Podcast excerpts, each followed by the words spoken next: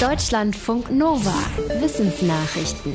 In Großbritannien gibt es seit drei Jahren eine Zuckersteuer auf Getränke. Je süßer das Getränk, desto teurer. Im British Medical Journal gibt es jetzt eine Studie über die Auswirkungen. Demnach wurde in britischen Haushalten ein Jahr nach der Einführung der Steuer im Schnitt 10 Prozent weniger Zucker über Getränke konsumiert.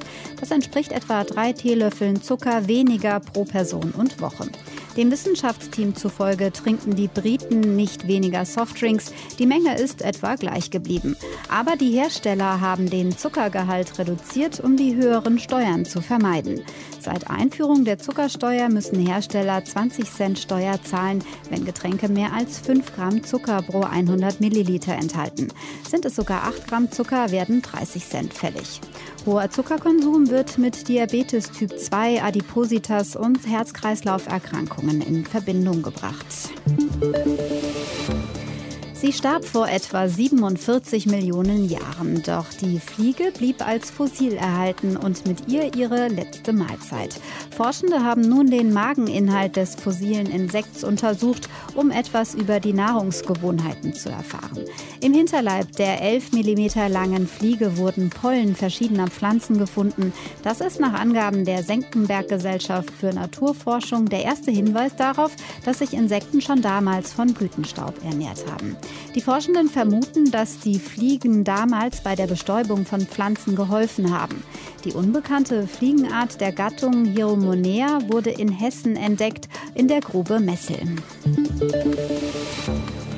Dass Frauen in manchen Kulturen der Bronzezeit eine wichtige Rolle spielten, ist schon bekannt. Aber vielleicht waren sie sogar Herrscherinnen. Das liegt ein Fund in der Nähe der spanischen Stadt Murcia nahe. Ein Archäologieteam hat dort ein Grab untersucht, das zur sogenannten El Aga-Kultur gehört. Die war zwischen 2200 und 1550 vor Christus im Südosten vom heutigen Spanien verbreitet. Darin lagen ein Mann und eine Frau, möglicherweise ein Ehepaar.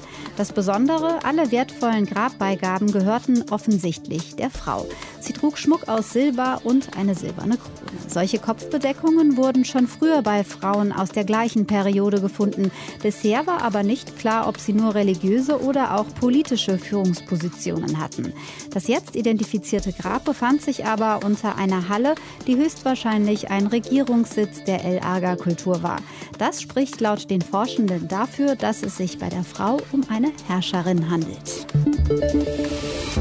Eine sehr schmale Taille, breite Hüften, große Brüste. So sehen viele Puppen aus, mit denen Kinder spielen. Und das wirkt sich auf das Körpergefühl aus. Spielen Mädchen mit besonders dünnen Puppen, wollen sie selbst dünner sein, was zu Essstörungen führen kann. Das ist das Ergebnis einer kleinen Studie der Universität Durham in Großbritannien.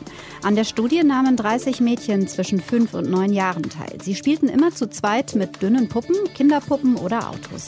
Danach sollten sie auf Bildern am Computer zeigen, zeigen, wie sie ihren eigenen Körper wahrnehmen und wie sie aussehen wollen. Außerdem sollten sie zeigen, wie sie sich eine schöne Frau vorstellen.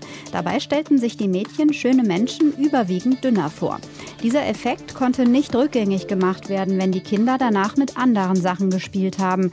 Neben Puppen spielt offenbar auch das Bild von dünnen Frauen in Filmen oder Serien eine Rolle, schlussfolgern die Forschenden. Ist diese Meldung über die Corona-Pandemie richtig oder falsch? Das hat ein Wissenschaftsteam der Uni Halle an der Saale mehr als 2000 Probandinnen und Probanden gefragt. Sie wollten wissen, ob Menschen mit einem medizinischen Hintergrund das besser erkennen können als andere. Dafür haben sie acht Meldungen ausgesucht, von freien Klinikbetten über stockenden Nachschub von Medizinprodukten aus dem Ausland bis hin zu angeblichen Übertragung des Virus über Flatulenzen. Dann haben sie diese manipuliert, Sachen hinzugefügt zugedichtet, das Gegenteil behauptet. Anschließend mussten die Testpersonen ihre Wertung abgeben, unter ihnen Studierende mit und ohne medizinischem Background und Menschen mit Berufen im Gesundheitssektor, etwa Ärztinnen oder Pfleger, sowie aus nichtmedizinischen Branchen. Es zeigte sich, dass alle Gruppen ähnlich gut abschnitten. Sie hatten eine Trefferquote von um die 65 Prozent. Weder die Studierenden mit medizinischem Background noch die Medizinprofis waren besser. An der Spitze lagen sogar Menschen mit nichtmedizinischen Jobs. Insgesamt lagen vor allem Menschen weit vorne, die aufgeschlossen und analytisch denken, unabhängig von ihrem Beruf. B117. Das ist die Bezeichnung für eine Coronavirus-Mutation, die zuerst in Großbritannien nachgewiesen wurde und sich auch bei uns immer stärker ausbreitet.